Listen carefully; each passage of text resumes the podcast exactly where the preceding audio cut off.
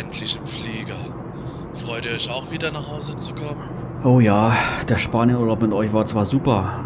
Sonne, Meer und so, aber boah, irgendwann will man halt doch wieder mal im eigenen Bett schlafen. Also, ich hätte ruhig noch etwas länger bleiben können. Tja, kein Wunder, du hast ja jeden Krämerladen durchwühlt und den ganzen Koffer voll Knock-Offs an Land gezogen. Schade nur, dass du keine Original Vintage He-Man Toys gefunden hast. Ich hätte echt gern mal eine Twisted gehabt. Äh, Moment, die hatten schon welche. Wie jetzt? Du hast nichts gesagt? Hey, du hattest doch gesagt, dass du im Urlaub nichts von irgendeinem He-Man-Kram hören willst. Ja, schon aber! Ja, du kannst eh cool bleiben, Mann. Die hatten nur den üblichen Kram, den man in solchen alten Schuppen findet. Ein paar verstaubte Stillstalkers, einen vergilbten, langweiligen Leech. Okay, alles gut. Ja, und dann diese komischen Riesen und einen von den Sauriern und ein Laserpower. Ey, was schubst du mich so zur Seite? Muss Sepp aufs Klo? Keine Ahnung. Wie geht das Ding hier auf? Wieso fingert er am Ausstieg rum? Wir sind mitten in der Luft. Keine Ahnung. Oh, die Stewardessen versuchen ihn aufzuhalten. Lassen Sie mich! Ich muss wieder zurück! Und da kommt der Co-Pilot. Hände weg! Ich... Oh, jetzt haben sie ihn K.O. gesetzt. Na, dann ist ja alles prima. Also, ab in die Heimat. Seitdem der diese Bios gelesen hat, ist er einfach nicht mehr derselbe. Das semanische Quartett. Präsentiert von planeteternia.de. In der heutigen Folge melden wir uns quasi direkt aus dem Urlaub, aber selbst da lassen die Masters uns nicht los. So ist es und deshalb haben wir uns heute etwas ganz Besonderes für euch einfallen lassen. Weil wir gerne auf eure Wünsche hören, besprechen wir heute ein paar Biografien, die wir bisher überschlagen hatten. Na, wenn das mal kein schickes Sommerspezial ist. Jetzt in der 77. Ausgabe des Hemanischen Quartetts. Mit Manuel Miesner, der schon eine Techno-Weste angezogen hat. Sebastian Wiley Vogel, der die Fähigkeit besitzt, wilde Kreaturen und Monster zu kontrollieren. Hier, Sepp, eine Cola und ein Chicken Sandwich, wie du wolltest. Hey, danke Gordon. Du darfst dich jetzt auch vorstellen. Prima! Und mit dem außerdimensionalen Lebensformless One Gordon Volkmer. Viel Spaß. Das semanische Quartett. Präsentiert von planeteternia.de.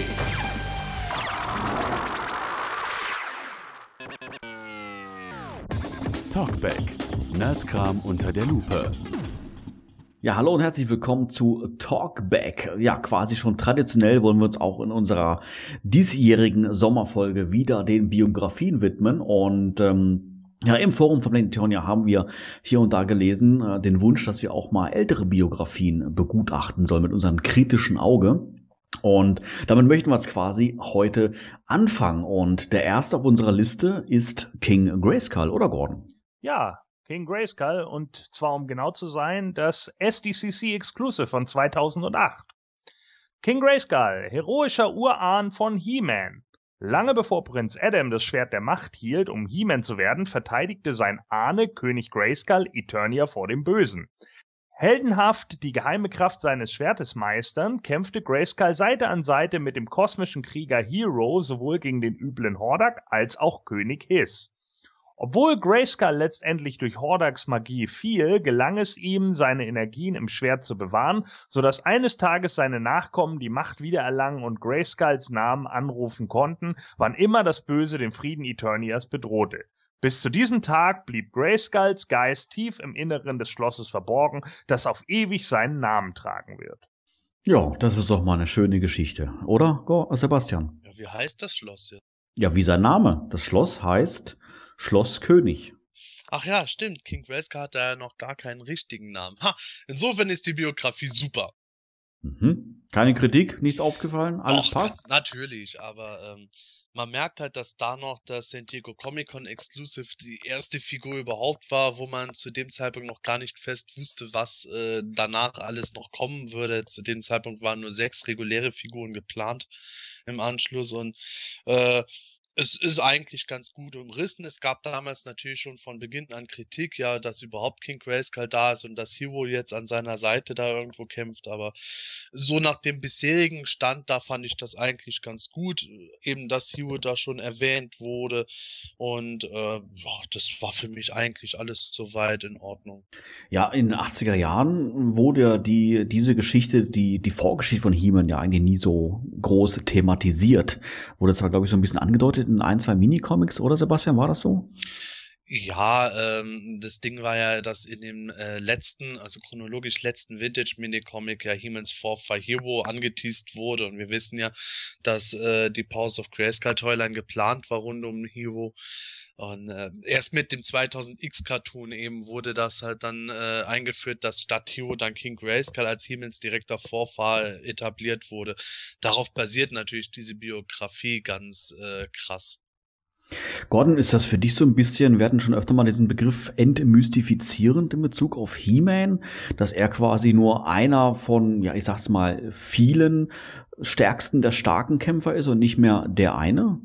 Hm, ja, also äh, manche mögen sich daran stören. Ich finde das jetzt gar nicht so schlecht. Also das ist einigermaßen gut gelöst, das über Generationen so zu verteilen. Ähm, also ich erinnere mich halt noch 2008, als äh, King Grayskull auftauchte, da waren ja ziemlich viele Leute eher, naja, vielleicht auch mehr oder minder enttäuscht. Ich erinnere mich auf jeden Fall an viele Leute, die sich darüber aufgeregt haben, gerade auch Vintage-Sammler, die sagten, jetzt geht das wieder los mit 2000X etc., was soll so ein Blödsinn. Ähm, ich habe aber irgendwie das Gefühl, jetzt im Jahre 2014 scheint King Grayskull doch äh, im Kanon akzeptiert zu sein bei den meisten Fans, auch wenn es ihn nicht irgendwie in der Vintage-Toyline gegeben hat. Also scheint er ja doch irgendwie so seinen Spot im, im Universum da zu haben. Und das finde ich auch vollkommen in Ordnung. Äh, so schlecht finde ich ihn ehrlich gesagt nicht. Ich habe das SDCC Exclusive ja auch hier. Äh, die Figur ist eigentlich an sich top. Hab mir die damals äh, irgendwann mal aus dem Netz besorgt. Also nicht, als sie damals auf den Markt kam. Es konnte wahrscheinlich auch keiner wissen, dass die neue Moto C-Line halt einfach so, ja, so einschlagen würde. Ne? Es ist bei äh, King Grayskull als Charakter sowieso schon fast ein Thema für sich, weil sich da ja extrem die Geister dran geschieden haben, als damals eben nicht Hero im 2000X Cartoon eingeführt wurde, sondern eben King Grayskull, der im Grunde ein altes He-Man-Design für die 2000X Toyline war und äh, der so den Über-He-Man verkörpert hat, wogegen He-Man dann im Vergleich irgendwo eher mickrig wirkte. Aber insofern war das halt äh, zu dem Zeitpunkt, als man diese Biografie dort gelesen hatte, was ja auch noch gar nicht klar war, dass es wirklich Biografien geben würde, ähm, sah das einfach irgendwie cool aus, dass Mattel halt natürlich King Grayskull gemacht hat. Der war halt äh, von dem Himmel-Grundkörper aus irgendwo recht gut zu produzieren. Hatte da auch noch die Verbindung zu 2000X. Damals wurde ja auch gesagt, hey, den kann man ja neben seine 2000X Figuren stellen. Und äh, da war es einfach eine schöne Geschichte zu sehen, hey, okay, die geben mit King Grayskull weiter, aber denken auch wieder dran, dass es eigentlich mal Hero gab und haben das da jetzt ein bisschen verbunden. Dass es sich später alles zu diesem konfusen Geschwurbel ergeben würde, wusste man naja noch gar nicht. Diese STCC Exclusive, über die wir jetzt ja gerade sprechen, ähm, kam 2008. Wenige Jahre zuvor gab es ja die 2000X-Serie, wo ja auch das erste Mal so ein bisschen erklärt wurde, wie, ähm, ja, wie Adam das erste Mal zu He-Man wurde. Und da wurde auch so ein bisschen ähm, die Hintergrundgeschichte oder die Vorgeschichte erläutert. Aber die weicht ja dann von der Bio jetzt hier doch irgendwie ab. Warum? Im Grunde nicht, weil im 2000X Cartoon wurde halt gezeigt, dass äh, zwar dieser äh, Orb of Power inmitten von Castle Grayskull sich aus den Weisen zusammengesetzt hatte, aber Hiemens Zauberschwert selber äh, nahm sowas ähnliches wie die Essenz von King Grayskull selbst mit auf. So sah das zumindest aus. Und das wird meiner Meinung nach in dieser Biografie erstmal wiedergegeben. Was danach noch an Details in den späteren Biografien äh, folgt, dass das dann nochmal modifiziert, da kommen wir dann später noch dazu. Aber nach diesem Stand her war es wirklich so wie im Zeichentrick, konnte man sagen. Nur eben, dass Hero noch dazu ergänzt wurde. Allerdings von den ersten Mini-Comics, wo ja auch eine Herkunftsgeschichte erzählt wurde, äh, von He-Man, hat, hat man sich quasi schon mit dieser allerersten Bio äh, distanziert. Ja, natürlich, das ist klar. Ähm, man hat da eindeutig gesehen, das geht jetzt nicht irgendwo so fort, wie es bei Vintage war, weil einfach King Grayskull zur Vintage-Zeit als solcher, wie er hier dargestellt ist, nicht so wirklich existiert hat. Da gab es zwar den König von Castle Grayskull, der im zweiten Minicomic überhaupt äh, mal erwähnt wurde. Das sollte dann zu einem späteren Zeitpunkt mal He-Man werden, aber das ist dann ja quasi die Masters Frühzeit noch vor Filmation geworden und hier ist halt eindeutig so die Verbindung gewesen, da wird was vom 2000X Cartoon entliehen, um diesem Exclusive noch eine äh, schöne Hintergrundgeschichte zu geben. Ähm, ja, sag mal, es gab doch 2010 noch mal eine King Grayskull-Figur. Wie wär's, wenn wir die Biografie direkt hinten dran schieben? Oh nee. Nee, lass mal. Okay, wenn ihr keine Lust habt, äh, machen wir es trotzdem. Komm, Gordon, leg los. Ja, es geht doch nichts über Demokratie. Also los. Äh, King Grayskull, heroischer Urahn von He-Man, wahrer Name. Oh Gott. Die Fun Grayskull. Ja. Really? Ja. Jeder Zuschauer darf sich jetzt, äh, Zuhörer darf sich jetzt denken, äh, was er will.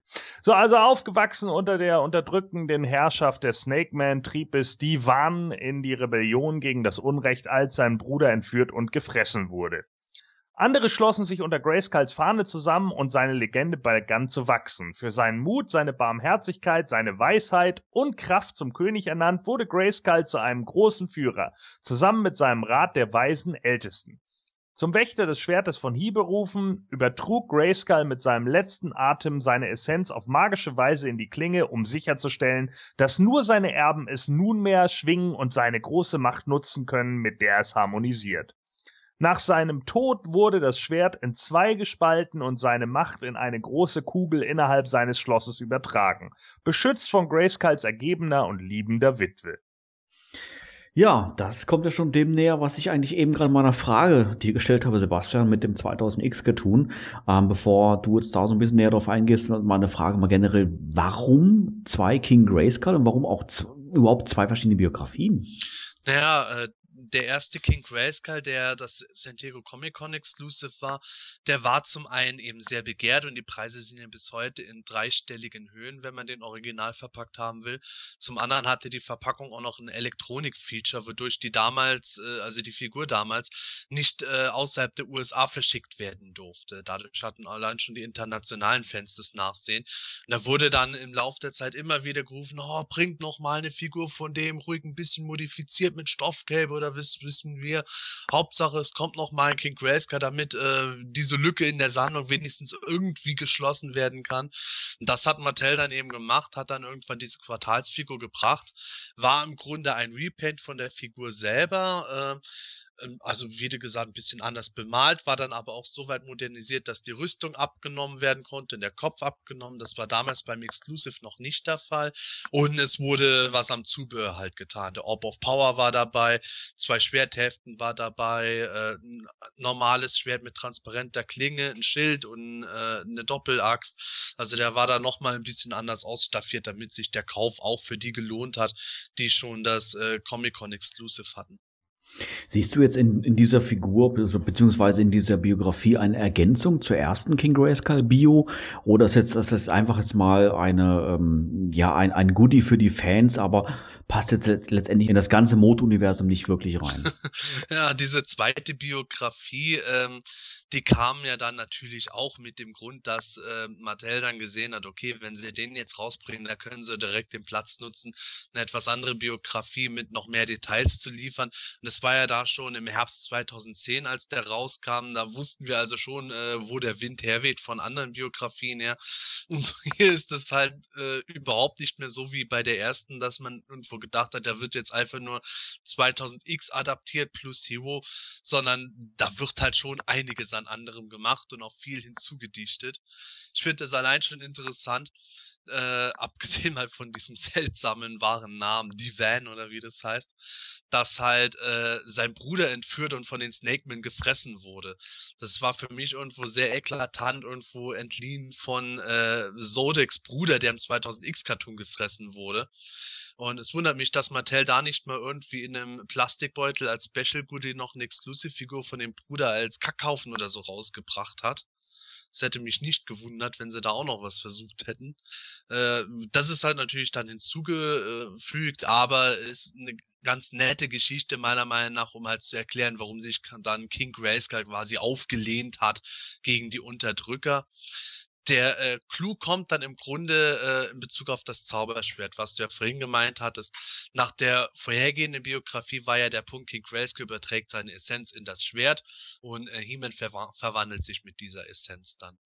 Jetzt ist es halt plötzlich so, dass äh, halt erzählt wird, dass das Zauberschwert geteilt wurde. Das wissen wir aus einer früheren Biografie zwar, aber äh, während dieser Teilung oder nach dieser Teilung wurde halt äh, die magische Kraft, die in dem Schwert war, plötzlich in diese Kugel, also wohl den Orb of Power übertragen.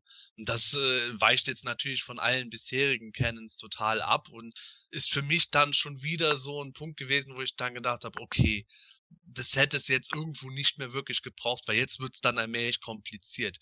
King Grayskull hat das Schwert bekommen, in dem die Macht drin war oder auch nicht. Auf jeden Fall hat er seine Macht in das Schwert hineingetragen.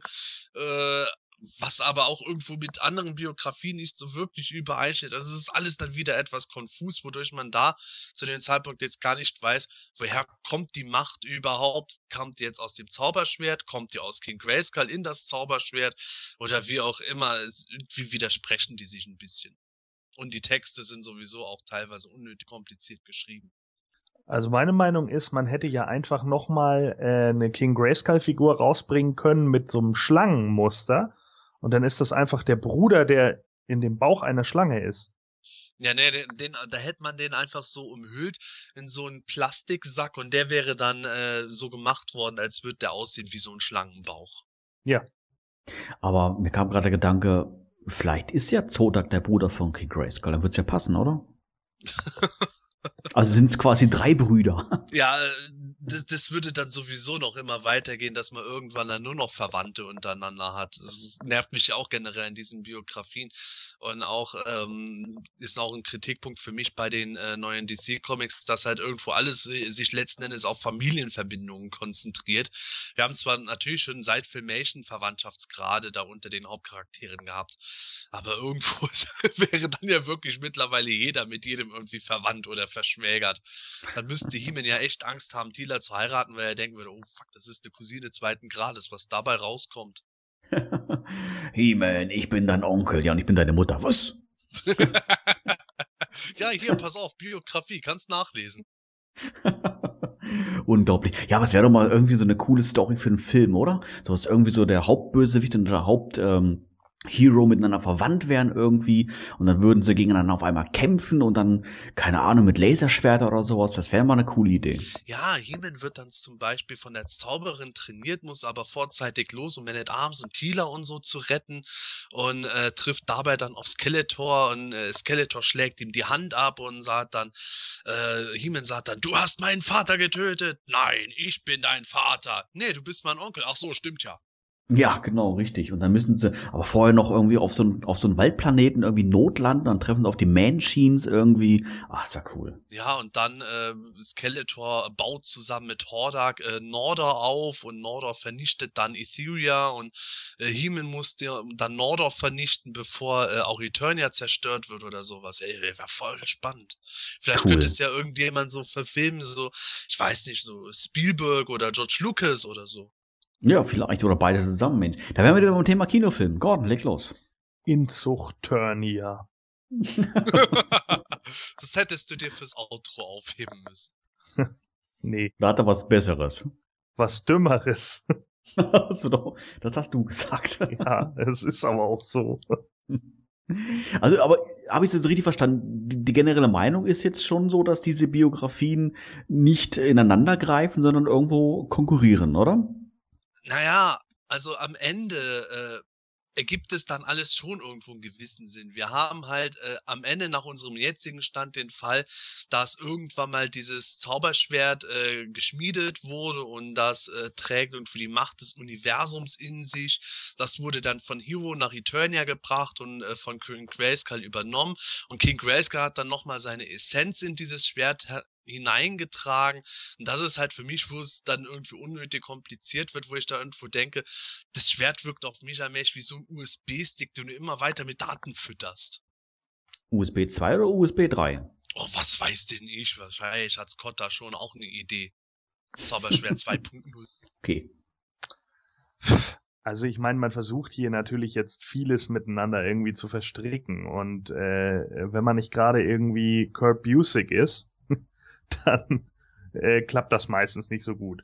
Also da, das Problem ist ja, glaube ich, einfach, je größer man irgendwie ein Universum macht, je mehr Charaktere man einbindet und je mehr diese Charaktere auch alle noch eine einzelne Geschichte haben und nicht irgendwie nur komplette Nebencharaktere sind, die eigentlich überhaupt keinen Hintergrund haben.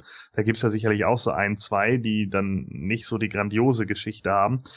Äh, desto schwerer wird es wahrscheinlich, das alles irgendwie in einen Kanon zu bringen. Vor allen Dingen ist es natürlich auch immer die Frage, was möchten die Fans eigentlich gerne sehen? Ähm, ist ja dann auch so teilweise, wir haben es ja bei Princess of Power nun schon ein paar Mal gesehen, dass dann da irgendwie aus dem alten Katalog Dinge abgeschrieben wurden, obwohl es bei Filmation deutlich bessere Geschichten gegeben hätte, während man dann plötzlich irgendwelche Charaktere von Filmation mehr aufpeppen muss, zumindest laut Meinung von Scott Nye, äh, dem unbekannten Schreiber der Biografien.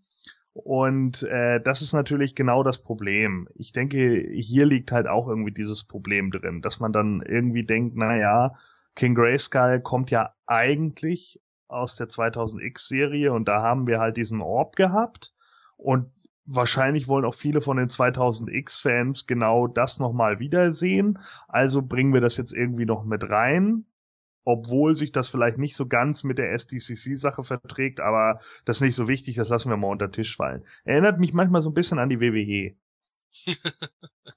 ja, wobei ähm, ich immer noch äh, die äh, grundlegende Absicht ja löblich finde, dass Conner, äh, also der Autor versucht hat, irgendwo sämtliche Canons mit einzubeziehen. Aber es wird halt irgendwann in dieser Biografienform zumindest zu viel. Es wäre vielleicht sogar was anderes gewesen, wenn man jetzt einen Comic hätte, der in Ruhe Stück für Stück irgendwo Sachen erzählt hätte, wie mit, wie das mit dem Schwert gelaufen ist, wodurch ich dann auch es leicht hätte zu akzeptieren, dass das Schwert halt äh, wie ein USB-Stick und wo alles in sich aufnehmen kann, was nur irgend geht und dadurch immer mächtiger und mächtiger wird. Aber zumindest diese Biografien-Form äh, ist meiner Meinung nach halt ungeeignet dafür, alles so zu versuchen in Einklang zu bringen, vor allem wenn auch manche Sachen nicht in Einklang gebracht werden können. Aber da kommen wir bei anderen Biografien nochmal dazu, wo es noch krasser ist. Ja, ich glaube, unsere Biografien sind chronologisch geordnet. Von der Vergangenheit kommen wir zur ja, Gegenwart, zu He-Man. Und ähm, ja, ich fand schon im Vorfeld schon mal sehr überraschend. Äh, der Beweis ist in der Bio enthalten, dass Prince Adam in den 90er gelebt hat. Gordon, leg mal los. Ja. He-Man, mächtigster Mann des Universums, wahrer Name Adam aus dem Hause Randor. Als direkter Nachfahre des legendären König Grayskull wurde Prinz Adam auserwählt, das Zauberschwert seines Ahnen vor dem Bösen zu beschützen. Zunächst verwendet er eine Techno-Weste mit eingebautem ja. Kraftfeld zur Bekämpfung des Bösen, doch seit Adam gelernt hat, die beiden Hälften des Zauberschwertes zu vereinen, nutzt er es, um die Energie der Weisen hindurchfließen zu lassen und zu He-Man zu werden, dem mächtigsten Mann des Universums. Müssen wir nochmal betonen, hatten wir nämlich nicht oben schon gesagt. An der Seite der heldenhaften Masters of the Universe wacht er über die Sicherheit von ganz Eternia. Sebastian, hast du eigentlich Techno gehört? Buh, buh. Ich ähm, weiß nicht, ob ich jetzt eine ehrliche Antwort geben soll. Ach egal, ich bin nicht schon so beliebt. Äh, ich habe Techno gehasst. Ich mag Techno bis heute nicht. Muss ich echt sagen. Äh, was nicht heißt, dass alle äh, möglichen Formen von Techno-Musik kacke sind. Im Gegenteil, es gibt äh, auch gute Musik dabei, aber ist grundlegend meistens nicht mein Fall gewesen. Gerade irgendwo dieser Mitte 90er Jahre Techno hat mich extrem angekotzt. Also ich weiß noch, 1996 ist mir im Gedächtnis geblieben als eines der äh, Chart-radiomäßig musikalisch schlimmsten Jahre für mich, weil da irgendwo nur äh, Schrott-Techno gelaufen ist, meines Erachtens nach. Und jetzt, Manuel, kommst du. Ja, hast du auch eine Weste? Ja, aber keine Techno-Weste. Also du hast auch die Weste nie während des Techno-Hörens irgendwie angehabt. Nee, ich habe aber mal eine gesehen, ähm, da hätte man so LED-Lichter dran gehabt, die man dann anschalten konnte und er hätte das geblinkt. Das stelle ich mir unter einer Techno-Weste vor.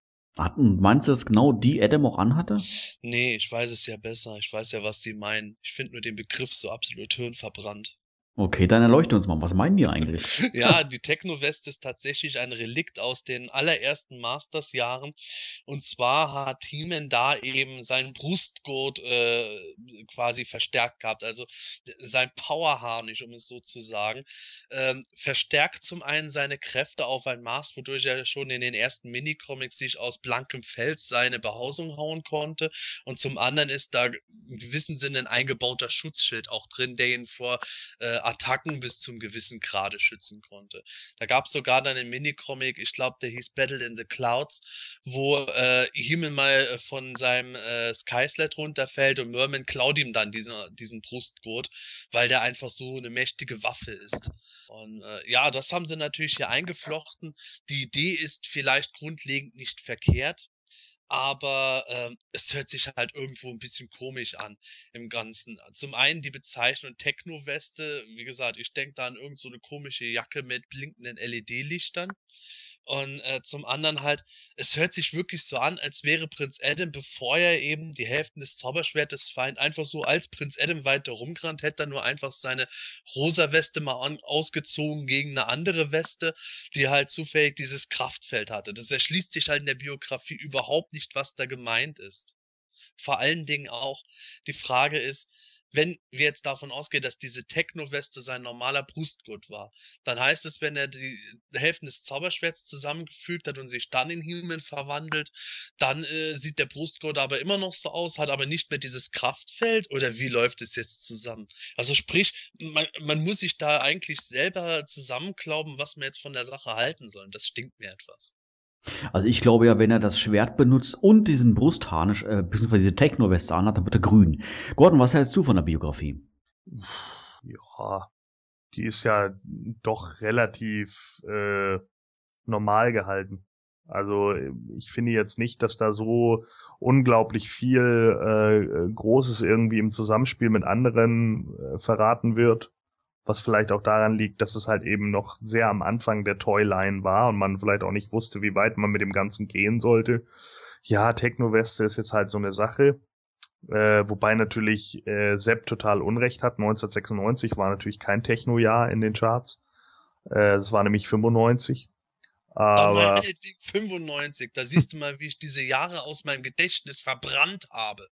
1996, ja, genau. Da hast du die verbrannt. Dann hast du nämlich den Hit gesungen, der 13 Wochen auf Platz 1 war, Time to Say Goodbye. Ja, siehst du, also irgendwas war er immer in der Zeit. Ja. Absoluter Techno. So, und naja, keine Ahnung. Also, ähm, ja, grundlegend passt das ja so, was sie jetzt da irgendwie äh, zusammensetzen. Es ist jetzt halt eben die Frage da, ob man, ob man jetzt wieder diesen, diesen Technikkram dahinter braucht, äh, mit eingebautem Kraftfeld und so weiter und so fort.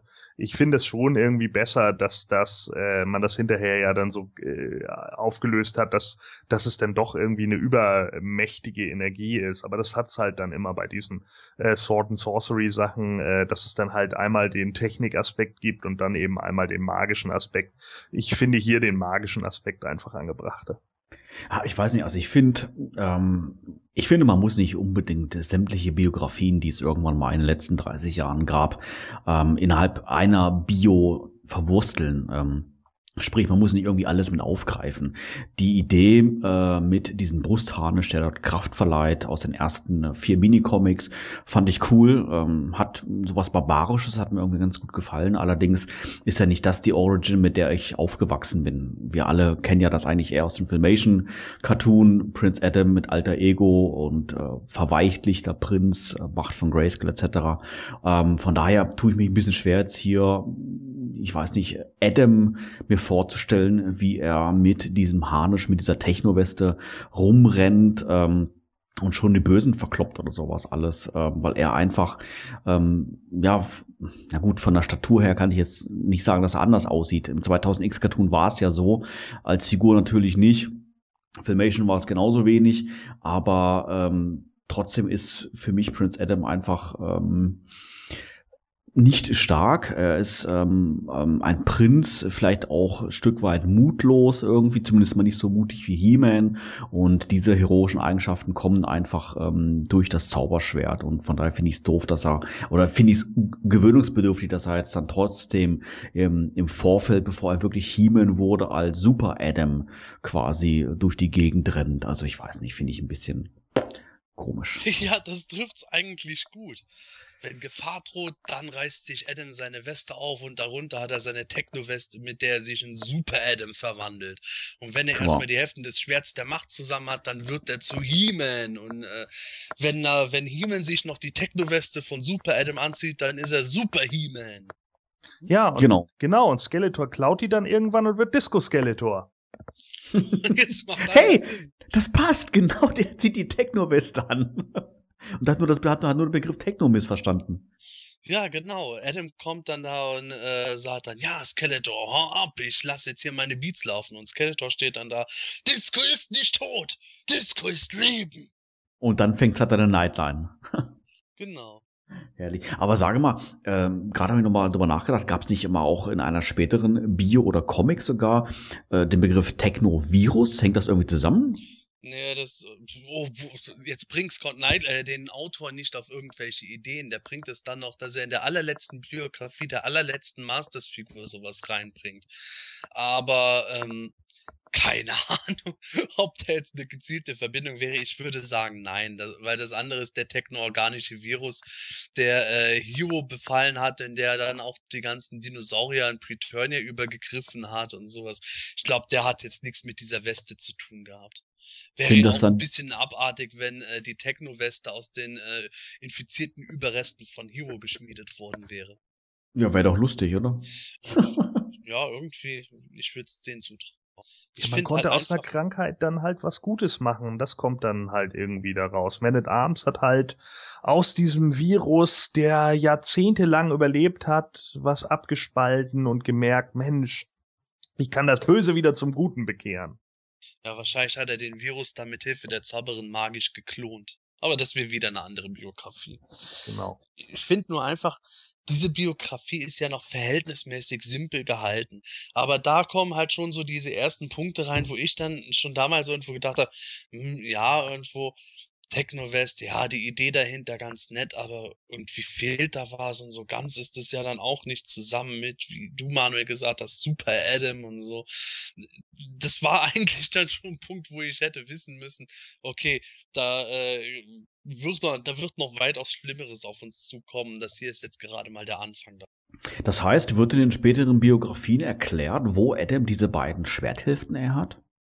Ja, es wird in einer späteren Biografie dann halt erzählt, dass ähm, das quasi, oder, ne, ich weiß es jetzt gar nicht mehr aus dem Kopf heraus, jetzt wo du es sagst. Vielleicht hat es auch Scott Knightley nochmal irgendwo im Internet bekannt gegeben gehabt, dass es quasi Adams erste Mission war, diese Hälften des Schwertes zusammenzufügen. Und das war dann auch sein erster Kampf gegen Skeletor. Das heißt, die Zauberin hat ihn gerufen, hat gesagt, hey, ich habe hier was Tolles für dich.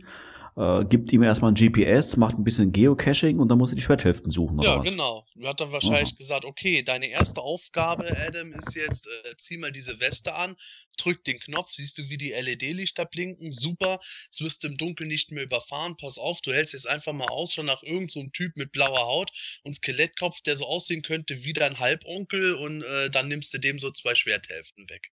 Und bevor Gut, das Adam noch ja- sagen konnte, was soll denn die Kacke, hat sie ihn wieder vor die Tür gesetzt. Jetzt Ja. weißt du, was dir droht. Das mit der leuchtenden Weste ist eigentlich gar nicht schlecht. Ab 1. Juli gilt ja sowieso ja diese Pflicht mit den Warnwesten, ne? Ja, seit 1. Juli. Genau. Ja. Passt doch. Ja, meine Schwiegermutter hat mir schon zwei hinten in den Kofferraum gepackt. Prima. Aber ich glaube, die musste im Handschuhfach haben, oder? Ist mir doch egal. Ach so. Die haben doch immer gesagt, für einen neuen He-Man-Film wäre ja eigentlich ein Wrestler die perfekte Besetzung. Also mit der Techno-Weste, die blinkt, müsste das dann ja Chris Jericho sein. Ich habe die ganze Zeit drauf gewartet, dass du das mal endlich aufgreifst. Danke, Gordon. Bitte. Ja, ich würde sagen, schnappen wir uns mal die nächste Biografie und ich glaube, wenn ich sie gerade richtig gelesen habe, auf den ersten Blick geht es jetzt um Madame Rest, oder Gordon? Nee, es geht um Raquel Grass. Hä? Aha, okay. Ja, wer kennt Dann ihn? legen wir los. Wer kennt ihn nicht? Und zwar Beastman. Wilder Ah. Handlanger. Wahrer Name Raquel Rquas. wie auch immer man das ausspricht, wahrscheinlich Rackle Ref oder so. Das ist. Rackle Welch. Ja, das ist äh, so ein, okay. das ist so ein Südstaaten-Akzent. Den kannst du nur aussprechen, wenn du drei Kaugummis im Mund hast. Wir haben uns unsere Tops geklaut. genau. Hast du gerade hast du gerade Kaugummi zur Hand? Nee, leider nicht. Okay. Gut, also nachdem er aus seiner Heimat im Lianendschungel vertrieben wurde, schloss sich der Beastman namens Rackle Rath während eines Gefechts auf den Berserkerinseln mit einem jungen Alchemisten namens Keldor zusammen. Wie andere seiner Rasse besitzt Request die Fähigkeit, wilde Kreaturen und Monster zu kontrollieren. Derzeit nutzt er dieses besondere Talent als Hauptgefolgsmann Skeletors des Oberfeldsabers des Bösen. Ähm, ich, ich komme jetzt nicht ganz mit. Er schließt sich Keldo an, aber äh, folgt Skeletor, Sebastian, wie, was, wo? Ja, howdy, folks and friends, it's me, your Carol Crash. Ja, ähm, das ergibt eigentlich Sinn. Eine der kürzesten Biografien, aber äh, im Grunde gibt die die 2000X Origin von Beastman wieder. Da hat er eben Keldor damals auf den Berserker-Inseln getroffen und hat sich dann mehr oder minder ein bisschen gezwungen äh, gesehen, sich ihm anzuschließen. Und äh, dann wird halt in der, innerhalb der Biografie der Sprung gemacht, dass halt äh, früher hat er sich Keldor angeschlossen, jetzt in der Gegenwart ist Keldor natürlich Skeletor und äh, jetzt dient Beastman auch weiterhin Skeletor. Das ist ne, auch eine ganz nette Sache gewesen, direkt in einem, noch bevor die Skeletor-Figur herauskam, zu erklären, okay, bei den Moto Classics gibt es auch Keldor, so wie bei 2000X. Und würdest du jetzt mit deinem heutigen Kenntnisstand sagen, dass das schmiegt sich jetzt alles wunderbar zusammen? Jetzt natürlich auch mal so im Hinblick auf die auf die DC Comics, äh, wo es ja auch, wo ja auch Origins erzählt wurden. Ähm, die DC-Comics haben da ja jetzt für mich erstmal nichts mit zu tun. Da war ja äh, auch wieder ein anderes Origin, beziehungsweise Origin von Keldor und Skeletor modifiziert. Hier ist das halt vo- innerhalb der Moto Classics Biografie und auch in Hinsicht darauf, dass zu diesem frühen Zeitpunkt wir im Grunde nur sehen konnten, okay, da wird viel von 2000X übernommen. Da war das für mich alles rund. Das ist auch für mich bis heute rund. Tatsächlich ist die Beastman-Biografie, vielleicht auch gerade weil sie so kurz ist, für mich eine der besten. Ich brauche zu Beastman halt keine besonderen äh, Informationen darüber, ob er als Kind irgendwo an der Mutterbrust gesäugt wurde oder die Flasche gekriegt hat und deswegen böse geworden ist, sondern das, was hier steht, das genügt mir voll auf, das passt, das ist rund, ein kleiner Vorabhinweis auf Keldor und fertig. Wunderbar. Mehr braucht es doch gar nicht. Ich kann mir so richtig vorstellen, äh, als die beiden sich das erste Mal getroffen haben, äh, Beastman und Keldor, man, ähm, man, man muss sich dran erinnern, Keldor natürlich, 2000X Cartoon, ein von Säure zerfressenes Gesicht. Und dann hat Beastman sicherlich gedacht, boah Mann, scheiße, ich dachte, ich hätte Probleme. nee, das ging dann so. Äh, irgendwann äh, hat Beastman dann mal so um die Ecke geschaut. Keldor, alles okay, sieht, dass der von der Säure zerfressen und ruft da so, oh, kill Akash! Und ab da war das halt sein Name. Hey, das ist doch super, oder Gordon? Nee, eigentlich nicht. Das könnte nämlich auch tatsächlich irgendwie in so einer Bio stehen. Also, Ich habe äh, damals ja davon, ich bin davon ausgegangen, dass Beastman einfach bei der ersten Ge Begegnung irgendwie tierischen Husten hatte oder sowas. klar, tu, Errata. naja, also keine Ahnung. Ähm, ich finde, viel gibt diese Bio jetzt ja eigentlich auch nicht her. Also es ist ja so mehr mega kurz gehalten. Im Endeffekt, es geht hier ja mehr um die Fähigkeiten Beastmans, dass er jetzt da äh, Keldor auf den Berserkerinseln trifft. Äh, wo wahrscheinlich nur auch nur Wrestler rumlaufen, nur Berserker, die alle vom Master Fuji gemanagt werden.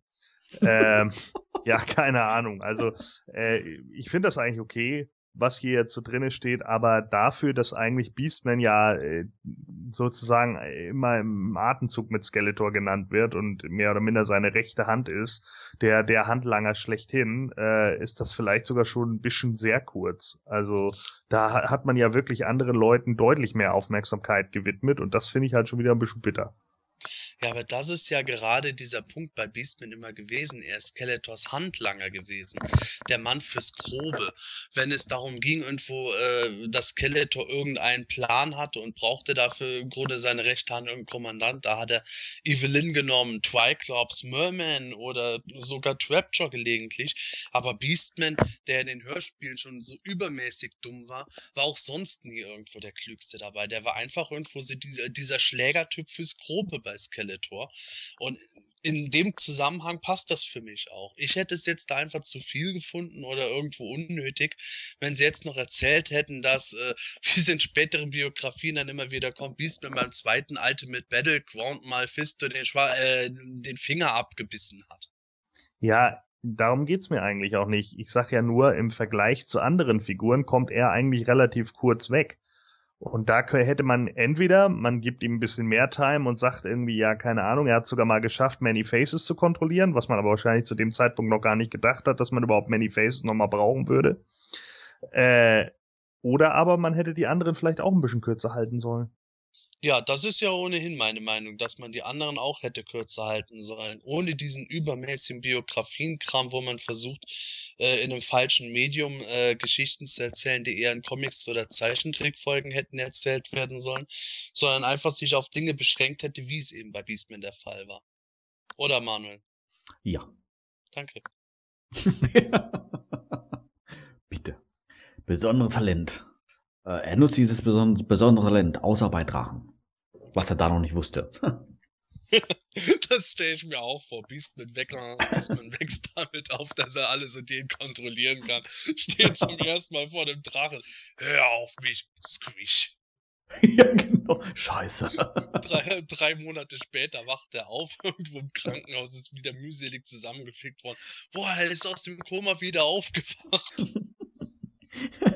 Ja, das wäre aber eine witzige Biografie gewesen, dass er, ja. sich dass er sich Keldor angeschlossen hat, weil der ihn wieder zum Leben erweckt hat. Ja, nachdem er versucht hatte, Goatman zu kontrollieren. Ja, das erinnert mich an einen gewissen. Ja, genau. ja, wäre doch, wär doch irgendwie geil gewesen. Monate später wacht er auf. Ah, Beastman, dir geht's wieder gut. Oh, was ist passiert? Ah, das erklärt dir unser neuer Krieger Drago Man. Ja. Mach Schrei, spring aus dem Fenster. oh, herrlich. Ja, Beastman hat sich Keldo angeschlossen. Der wurde zu Skeletor und Skeletor wollen wir uns jetzt einmal widmen. Gordon, leg mal los. Ja, Skeletor, böser Herr der Zerstörung. Wahrer Name Keldor aus dem Hause Rendor. Nö, nö, lässt man einfach weg. Also nur Keldor. Im Kampf mit seinem Halbbruder Hauptmann Rendor tödlich verwundet, wandte sich Keldor zur Rettung seines Lebens an Hordak sein Meister der dunklen Künste. Hordak verschmolz Keldor mit einer außerdimensionalen Lebensform, was ihn für immer in Skeletor, den Oberbefehlshaber des Bösen, verwandelte. Er versammelte viele von Eternias größten Außenseitern und bösen Kriegern, um sich in seinem Bestreben Zugang ins Schloss Grayskull zu erlangen und das zu bekommen, wovon er glaubt, es sei die ultimative Machtquelle des Universums. Und das ist Sebastian? Dieser kleine Pudel hier. Ja, genau. Ah, Okay. Wunderbar. Ja, Sebastian, was meinst du? ja. Also die Biografie hatte ja damals schon in den Online-Foren für äh, heftigste Diskussionen gesorgt. Meiner Meinung nach zu Recht, weil ähm, ja, Hordak verschmolz Kelter mit einer außerdimensionalen Lebensform. Das wurde ja dann äh, bei der Zweitauflage von Skeletor nochmal ein bisschen nachbearbeitet, indem man dann geschrieben hat, äh, Hordak verschmolz Kelter mit dem außerdimensionalen Wesen Demo-Man aus Despondos. Dadurch wusste man es dann also noch genauer. Und ja, wie soll ich das diplomatisch ausdrücken? Das ist die größte gequirlte Kacke, die in den Biografien bis dahin gezeigt wurde. Und auch danach kam relativ selten noch so viel Scheiße wie das. Hm. Ich bin jetzt etwas verwirrt, dass jetzt Demo-Man da auftaucht. Ich hätte jetzt mit Gorpo gerechnet oder so. Ja, das hätte ich denen auch zugetraut. Ja, das war natürlich deren Methode, äh, dann irgendwie Demo-Man äh, in die Toyline zu integrieren, storymäßig. Für die, die es nicht wissen, äh, sei halt dazu noch gesagt, äh, Demo-Man war der ursprüngliche Konzeptname für Skeletor, als die Masters Toyline erfunden wurde. Und ähm, das, was als Figur die Moment erschienen ist, war halt eines der frühesten Skeletor-Designs gewesen. Also eines der Designs, aus denen dann der finale Skeletor später hervorgegangen ist. Und hier wird es halt zu einem komplett eigenständigen Charakter gemacht, der auch noch äh, mit Keldor verschmolzen wird und der dadurch zu Skeletor wird. Und vollkommen zu Recht kam halt damals die Diskussion auch auf, ja Moment mal, wenn dieses Wesen dann mit Keldor verschmilzt und der zu Skeletor wird, dann heißt das ja, ohne Demo-Man wäre Keldor äh, gar nicht Skeletor geworden und wäre auch nicht böse oder so. Und da gab es dann lange Diskussion, wo dann, wo dann halt äh, Scott Knightley versucht hat, das irgendwie zu erklären. Nein, nein. Und äh, der wurde zwar mit dem verschmolzen, aber sein böser Geist äh, hat keinen Einfluss auf Skeletor gehabt. Das wurde in der späteren Biografie auch nochmal ein bisschen thematisiert. Äh, Im letzten Minicomic wurde halt gezeigt, wenn He-Man dann äh, Demo-Man aus Skeletor quasi heraus exorziert, dass der dann wieder zu Kälter wird und stirbt. Und das Ganze ist halt wieder, ich kann es nur noch mal sagen, das ist einfach eine gequirlte Kacke für mich. Das ist zum einen unnötig verkomplizierend, zum anderen macht es irgendwo diesen absoluten Overlord of Evil halt irgendwo zu einer Witzfigur, der eigentlich irgendwo der arme Trottel ist, der halt von Hordak irgendwo verarscht worden ist. Und also, ich finde es einfach nur unter aller Sau. Ich kann es nicht anders sagen. Bäh. Also, habe ich dich jetzt richtig verstanden? Ähm, die Meinung generell im Fandom oder beziehungsweise deine Meinung ist, dass äh, Keldor lauter Bio nicht grundsätzlich böse ist, sondern erst durch die Moment böse wird? Ja, das war damals eben äh, die Hypothese, die aufgestellt wurde und die dann von Scott Knightley zurückverwiesen wurde, dass halt quasi nur die, die Verschmelzung halt äh, rein körperlich oder kräftemäßig gewesen wäre, aber ohne dass äh, die Moments Geisteneinfluss. Um mal vorzugreifen, äh, in der Biografie von Battleground Evelyn wird dann halt erzählt, dass äh, die halt quasi den äh, Geist von Demo Man dann irgendwie aus Skeletor unterdrückt hat oder so, weil der da halt wahnsinnig wurde dadurch. Das macht die Sache dann auch irgendwo nicht besser. Unglaublich. Ja, Gordon, was ist so dein Eindruck? Ja, äh, das ist jetzt ja äh, grundlegend finde ich die Story gar nicht so scheiße, aber äh, grundlegend, äh, also äh, Sepp hat schon irgendwo recht. Das Problem dabei ist halt einfach, dass Keldor jetzt mehr oder minder eigentlich nur eine Art Wirt ist. Ne? Und äh, dann äh, bringt man halt da irgendwie Demo-Man, damit er überleben kann. Und äh, da hätte man dann ja, muss man sich dann ja auch irgendwie schon wieder fragen, warum muss es denn gerade der sein, wenn es im Endeffekt nur darum ging, irgendwie äh, Keldor einen neuen Körper zu geben dann hätte man ja auch einfach seinen Geist transferieren können. Aber nee, man muss dann irgendwie ihn mit dem Moment verschmelzen, weil, ja, weiß ich auch nicht so genau. Also ich finde ja die Moment eigentlich ziemlich geil. Ich mag auch die Figur. Also ich finde, der sieht einfach cool aus. So mir gefiel das Konzept damals eigentlich auch ganz gut. Und äh, auch die Farbgebung und so äh, fand ich halt bisher immer ziemlich cool. Und äh, das Zubehör, das er dazu bekommen hat, fand ich auch ganz gut. Ähm, ist jetzt halt eben, wie gesagt, die Frage, ne, ob man das unbedingt gebraucht hätte. Man hätte Demo-Man auch anders in den Kanon einbringen können. Also ich meine, wenn man schon irgendwie diese Legende um das Schwert von He hat und dann ein Vaikor da unbedingt mit reinbringen muss, weil das die Konzeptzeichnung von He-Man war, warum konnte dann nicht Demo-Man einfach auch auf dieser Timeline der Bösewicht gewesen sein, gegen den Vaikor halt gekämpft hat? Das wäre ganz doch richtig. eine ganz einfache Lösung gewesen. Aber das war zu einfach. Es war zu offensichtlich für Scott Knightley. Und deshalb hat er gesagt, nein, ich muss den irgendwie mit dem jetzigen He-Man verbinden. Naja, und dann hat er das halt so gemacht. Ich finde es jetzt nicht mega schlimm, aber äh, grundlegend ist es halt natürlich so, äh, im Endeffekt ist jetzt äh, Skeletor äh, beziehungsweise äh, Keldor da irgendwie so ein Man possessed und sobald er irgendwie besiegt wird, dann fällt das Ding raus, er ist wieder Keldor und das war's dann. Ne? Ja, für mich ist das auch so ein Punkt dann dabei, ähm, diese, dieses Kelder-Possessed-Ding. Ähm, was ist denn jetzt, wenn äh, die Helden davon Wind bekommen? Wenn jetzt die Zauberin von Grayskull beispielsweise den Helden erzählt, ja, Skeletor ist entstanden, indem Hordak ihn mit äh, dem Moment verschmolzen hat. Da wäre doch mein erster Gedanke, gerade wenn ich Hieben wäre und weiß, das ist mein Onkel, dass ich sage, okay, das ist eine arme Sau. Jetzt gucken wir, dass wir irgendwie die Moment aus dem Kerl rauskriegen und sein Leben auf andere Weise äh, retten. Ich meine, Man at Arms hat einen gebrochenen Hals von Mechaneck repariert. Der hat Roter, dem die Beine abgeschlagen wurden, repariert. Der wird ja wohl auch einen säureverletzten Keldor äh, retten können. Äh, das wäre doch ganz klar. Und äh, gerade der letzte Minicomic hat dann irgendwo gezeigt, nachdem Demon exorziert war, liegt Keldor dann im Sterben und äh, ringt dann Heeman irgendwie das Versprechen ab, dass Heeman irgendwie äh, nicht nur irgendwo auf die Eternia oder die Gar, sondern auf alle äh, auf Eternia lebenden Völker irgendwo achtet oder so, wo man dann echt das Gefühl hat, ja, eigentlich ist Keldor doch ein total dufter Typ gewesen und äh, der, der böse Hordak, der hat eigentlich die Schuld daran gehabt, dass Skeletor so böse war. Man weiß also letzten Endes nicht, ist Skeletor jetzt böse, weil der einfach böse war oder wie im 2000X Cartoon, was ich sehr gut fand, dass es so gewirkt hat, durch den Schock der Verwandlung ist er jetzt einfach irgendwie total durchgedreht und ist jetzt halb wahnsinnig, halb böse. Ähm, oder ist, ist es jetzt einfach nur, weil er, weil er da mit diesem Fisch verschmolzen ist und sobald das Fisch raus wäre, wäre der eigentlich wieder ganz okay, wenn man ihm mal erklärt, dass das halt mit der Thronfolge so und so scheiße gelaufen ist, weil er manipuliert wurde.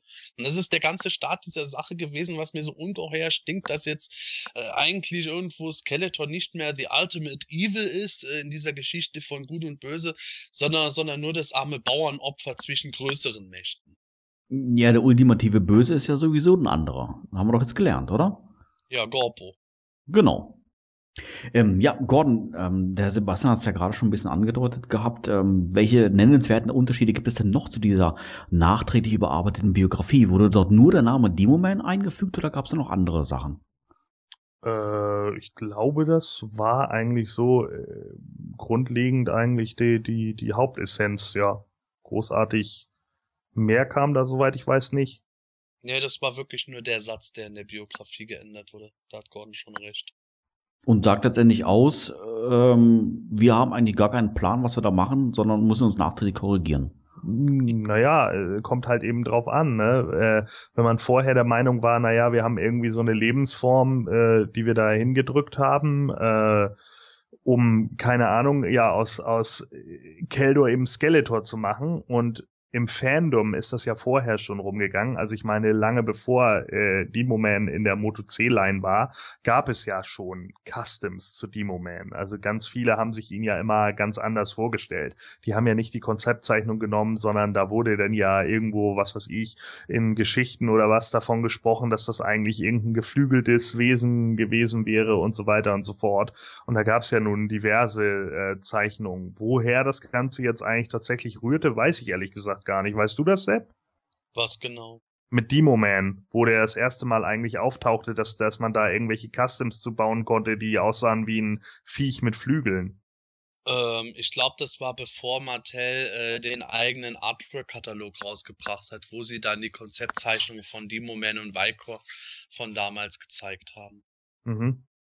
War da eine Figur mit, mit Flügeln dabei in dem? Nein, überhaupt nicht. Das war halt jemand, der hat nicht gewusst, was mit dem Moment jetzt genau wäre, worauf das wirklich basiert und hat sich das dann halt so vorgestellt, okay, was könnte jetzt irgendein Dämon sein, der äh, irgendwie mit dem Skelettkopf dann wohl aussehen müsste, damit der äh, Skeletor auch so aussieht, wie er ist und hat sich dann halt dieses Viech mit Flügeln und so zusammengebastelt, was ja auch äh, im Fandom gar nicht mal so übel ankam. Ja, eben, genau. Und ich habe nämlich so ein bisschen das Gefühl, dass einige sich dann vielleicht auch gedacht haben, naja, dann bedienen wir das Fandom halt in dem Bereich. Und äh, da wir ja sowieso gerade die Konzeptzeichnung haben, die wir eh nochmal veröffentlichen wollten, da passt er dann ja ganz gut rein, also machen wir das mal. Ist nicht unbedingt die beste Idee. Sage mal, Demo Man ist doch diese grüne Figur, ne? Ja. Und ähm, Keldor ist blau. Welche Farbe entsteht eigentlich, wenn ich blau und grün mische?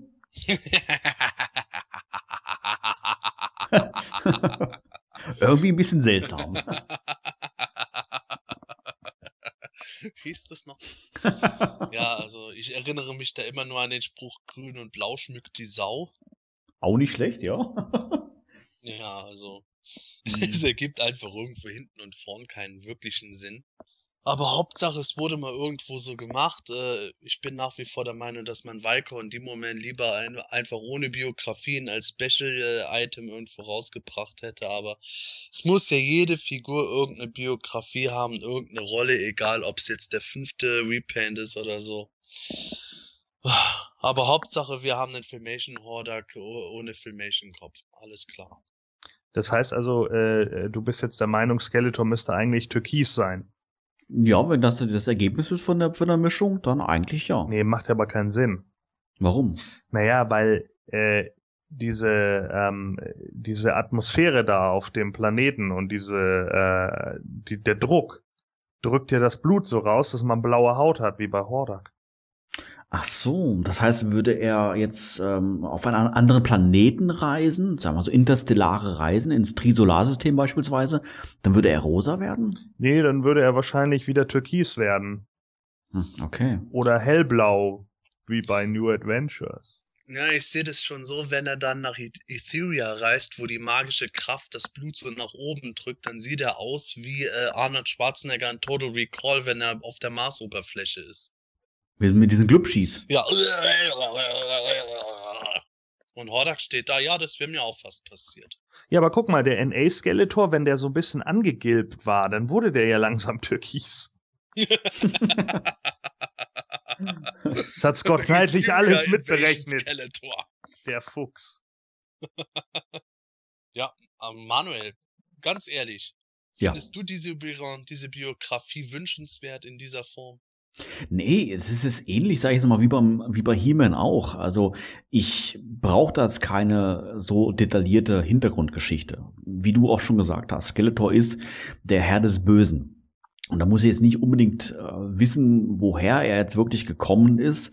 Und vor allen Dingen möchte ich, glaube ich, auch nicht wissen, dass, ähm, ja, wie jetzt das die Meinung im Fandom war, dass nicht er der Böse ist, sondern äh, letztendlich das Opfer war in dieser ganzen Geschichte und der Demo-Man irgendwo ähm, der Böse letztendlich ist oder derjenige ist, der ihm zum Bösen gemacht hat, verführt hat. Also ich weiß nicht, das, ähm, ja, wir haben den Begriff ja für heute, heute schon mal gehabt, entmystifiziert das Ganze für mich einfach. Ähm, da hätte ich es irgendwie, irgendwie interessanter gefunden, wenn man schon da diese Verwandtschaftsgeschichte mit hat, mit äh, Keldor und Halbbruder etc., dass man es halt so ein bisschen Star Wars-mäßig halt dann äh, weiter strickt, sage ich jetzt mal, dass es halt irgendwelche Unstimmigkeiten gab. Ich glaube, irgendwie kam es doch schon, gab es doch immer, ich weiß nicht, welchem Medium das war, so dieses Thema auch mit, äh, er ist eigentlich, der Keldor ist eigentlich der Erstgeborene, hat dann aber doch kein Anrecht auf den Thron irgendwie, weil er ja von den Gar abstammt. Ich weiß nicht, gab es da irgendwie was, kriegt das richtig zusammen, Sebastian, weiß ich nicht mehr so genau, dass man das irgendwie auf diese Schiene macht, aber diese Wesensverschmelzung, ach, ich weiß nicht, also ich brauche es nicht. Ja, ich glaube, das war's soweit mit den Biografien oder haben wir noch eine, Gordon? Ja, wir beenden das Ganze mit den Heroics und zwar mit Stratos, dem geflügelten Krieger. Wahrer Name ist Stratos aus dem Hause Avian. Als Herrscher von Avian, einer Zivilisation geflügelter Affenartiger, die hoch auf den Gipfeln der mystischen Berge leben, ist Stratos ein tapferer, ehrenhafter, mit König Randor verbündeter Krieger.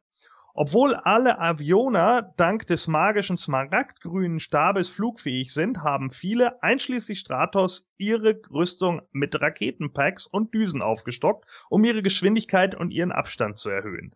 Als ein Mitglied der Masters of the Universe kämpft Stratos mutig gegen die Mächte des Bösen. Skeletors.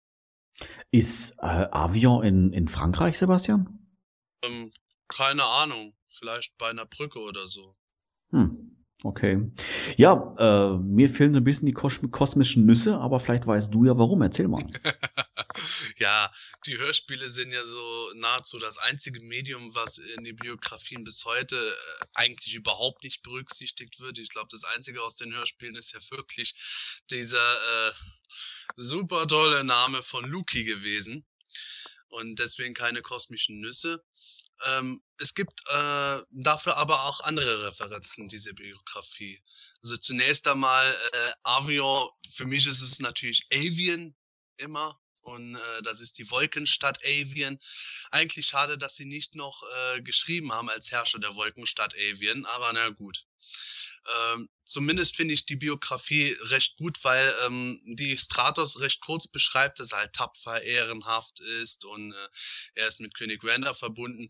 Ich finde es nur ein bisschen schade, dass er allein als ähm, Herrscher von Avian beschrieben wird, weil ich schon irgendwo gedacht hätte, dass er jetzt König von Avian wäre. Aber das ist jetzt nur Detailzeug. Grundlegend bin ich damit zufrieden.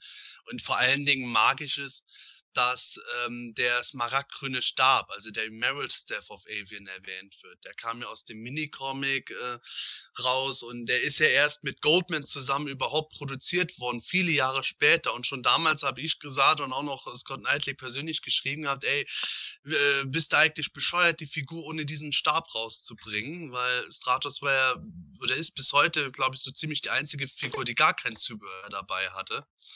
Aber wenigstens in der Biografie was drin, hat mich gefreut. Der Rest passt auch mit den Raketenpacks und so weiter. Und ich finde es eigentlich ganz schön. Es ist so ähnlich wie bei Beastman. Es wird jetzt nicht besonders was für einen Roman erzählt und besonders was für Hintergrundgeschichten. Stratos ist einfach so und so und fertig. Schön. Wo, wo ist denn dieser, dieser äh, Stab von Ivian? Ja, der ist jetzt gerade bei mir an meiner Stratos-Figur dran geklebt. Ja, nee, also generell, generell ist die in, ist der dieser Stab in der Stadt. Äh, muss ja. Stratos den Stab in der in der Hand halten, um fliegen zu können? Nee, Was nee, muss ich tun? Nee, also äh, es ist halt so, der Emerald Staff of Avian, wie er im Minicomic beschrieben wird, der ähm, befindet sich in Avian selber auf einem auf einer hohen Bergspitze und strahlt quasi über Avian hinweg. Und ähm, der muss jetzt von keinem festgehalten werden, sondern solange der Stab sich da befindet, haben die Vogelmenschen ihre Flugkräfte. Und äh, in dem Minicomic ist es halt so, dass Skeletor diesen Stab äh, quasi klaut, um damit, um damit den Dämon Haramesh zu erwecken.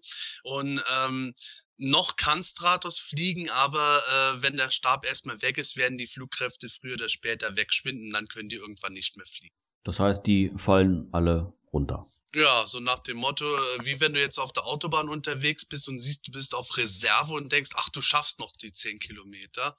Und irgendwann fängt der Motor an zu stottern. Blöpp, Ende. Ja, Gordon, was sagst du dazu? Ja, Skeletor hat ja diesen Dämon äh, erweckt und der hat dann gesagt, Haramesh, ich bin der Frühling. ne? Okay. Ja. So, ähm, ja, was äh, geht mir halt äh, von der Bio her ähnlich wie bei Beastman. Ähm, ich finde sowieso, dass Stratos eine, eine Weile lang äh, ganz schön irgendwie in den Hintergrund gerückt ist, was Master of the Universe anging. Auch damals in den äh, Minicomics ist er irgendwann ziemlich in den Hintergrund getreten. Hatte also war zumindest immer mein Eindruck irgendwie. Ja, ist auch richtig so. Das hatte auch einen ganz äh, praktikablen Grund gehabt weil der wie Sodec ab einem bestimmten Zeitpunkt einfach nicht mehr produziert wurde, mangels äh, Verkaufserfolg. Also nicht, dass die Figur ein Flop war, aber irgendwann hat man gemerkt, die verkauft sich mit am schlechtesten mittlerweile, jetzt lassen wir es sein. dann war es auch klar, dass die neuen Masters einfach immer prominent blieben. Ja, fand ich halt ein bisschen schade irgendwie, weil äh, ich fand die Figur eigentlich immer ganz cool und äh, bin halt auch der Meinung, so der der hat halt auch dieses Flair der, der des, dieser Oldschool äh, Vintage Sachen und ähm, ja, weiß ich nicht, gerade äh, auch durch 2000X über, über sein gesamtes Volk und so, was man dann da ja noch hatte, hätte man hier vielleicht auch noch mal so ein, zwei Sätze mehr verlieren können, glaube ich. Also wie gesagt, wo ja dann andere Leute doch deutlich mehr Aufmerksamkeit geschenkt wird, wo man sich einfach nur am Kopf fasst, äh, wird es hier dann doch wieder relativ einfach gehalten. Ja, man ist eben äh, Verbündeter und man kann fliegen wegen des Stabs und ja, erst bei den Masters.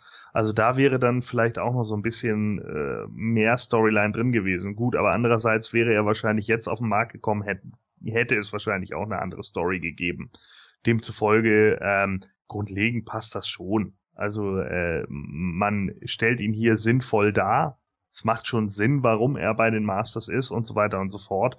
Ähm, aber ich finde halt auch, wie gesagt, im, im, Gegensatz zu einigen anderen hätte man, glaube ich, hier auch mal so ein, zwei Worte noch mehr verlieren können. Du musst dir allerdings auch vergegenwärtigen, wir sprechen hier von den Moto Classics Biografien. Das heißt, wenn da mehr Worte verloren gegangen wären, dann wäre das nicht unbedingt besser gewesen. Weil gemäß den anderen Biografien, wie der von Heeman, wo auch die Moto Frühzeit mit hineingemixt wurde, hätte es äh, durchaus damit enden können, dass Stratos wie in der Prä-Filmation-Ära zunächst mal als der letzte der Vogelmenschen beschrieben worden wäre. Der, und dann wären noch fünf Zeilen der Biografie erzählt worden, wie er dann aber sein Volk wieder zum Leben geweckt hätte. Oder umgekehrt wäre erzählt worden, wie Skeletor das Volk von Stratos ausgerottet hatte und äh, Stratos dann selber versklavt hat oder sowas. Also ich bin da eigentlich ganz froh, dass uns das erspart geblieben ist. Nee, das hätte ich total super gefunden. Und wie dann hinterher rauskommt, dass Stratos eigentlich insgeheim The Mighty Spector wurde. Ja, du bist ja auch total wahnsinnig. Ja. Herrlich. Ich äh, hatte gerade so einen ganz amüsanten Gedanken. Äh, Stratos kann von, von sich aus fliegen, also er war äh, aufgrund des Stabes, kann er fliegen, hat trotzdem ein Jetpack auf dem Rücken. Ich meine, sicher ist sicher. Und wenn wir jetzt mal an das eine oder andere Boxart denken, benutzt er dann zusätzlich noch einen Windrider. Wow. Der will definitiv in der Luft bleiben, der Junge. Absolut. Weil er es einfach kann. Ja. Richtig. Ja, ich meine, ist ja irgendwie ein bisschen witzig, man. Dann könnte Dragstore ja gleich auf äh, Nightstalker reiten, was weiß ich. Also jetzt wird nicht albern, Manuel. Ja, Das wäre stimmt. total absurd. Der Wer fährt natürlich- Die Idee. Der fährt natürlich im Road Ripper, Mann. Im Liegen. Nee, dann besser im Laserboot, das passt besser. ja. So was Doofes. Jetzt ist mir doch noch eine Sache eingefallen, die ich vermisst habe. Nämlich ähm, die Frau von Stratos, Deloa. Die hätte noch erwähnt werden. Ja, siehst du, sowas meine ich ja eigentlich auch. Weißt du, wenn es um sein Volk geht und so, das ja auch eine etwas größere Rolle auch um 2000X hatte und wie auch immer, dann hätte man doch wenigstens darüber noch irgendwie einen Satz verlieren können. Es wäre doch nicht zu viel gewesen. Also, ich meine, äh, das, das hätte da dann auch noch irgendwie mit reingepasst. Und wenn es halt nur irgendwie Delora ist oder sowas, das wäre schon ganz okay gewesen, denke ich. Jetzt, jetzt bin ich verwirrt. Ist Delora nicht seine Schwester? Äh, nein, seine Schwester ist Hawk.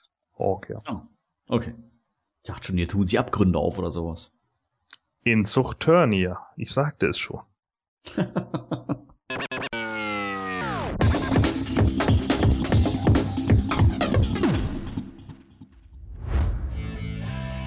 Hat dir diese Ausgabe vom Himalischen Quartett gefallen? Dann unterstütze jetzt unseren Podcast mit deiner Bewertung und deinem Kommentar. Nachdem du in iTunes das Himanische Quartett aufgerufen hast, kannst du uns über die angedruckte Sternchenleiste deine Bewertung zukommen lassen und den Podcast direkt im Anschluss auch kommentieren. Jedes positive Feedback hilft dem Quartett, seine Position in iTunes zu verbessern, um noch mehr Fans und interessierte Zuhörer zu erreichen. Vielen Dank für deine Unterstützung. You have the power.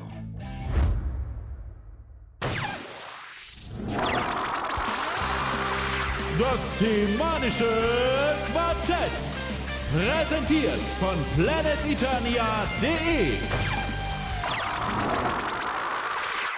Ja, auch diese Episode neigt sich so langsam ihrem Ende zu, aber ganz klar, wir melden uns natürlich in Kürze wieder. Allerdings nicht in zwei Wochen, denn wir befinden uns noch in unserer Sommerpause und die nächste Episode erscheint dann Mitte September, also in circa drei Wochen.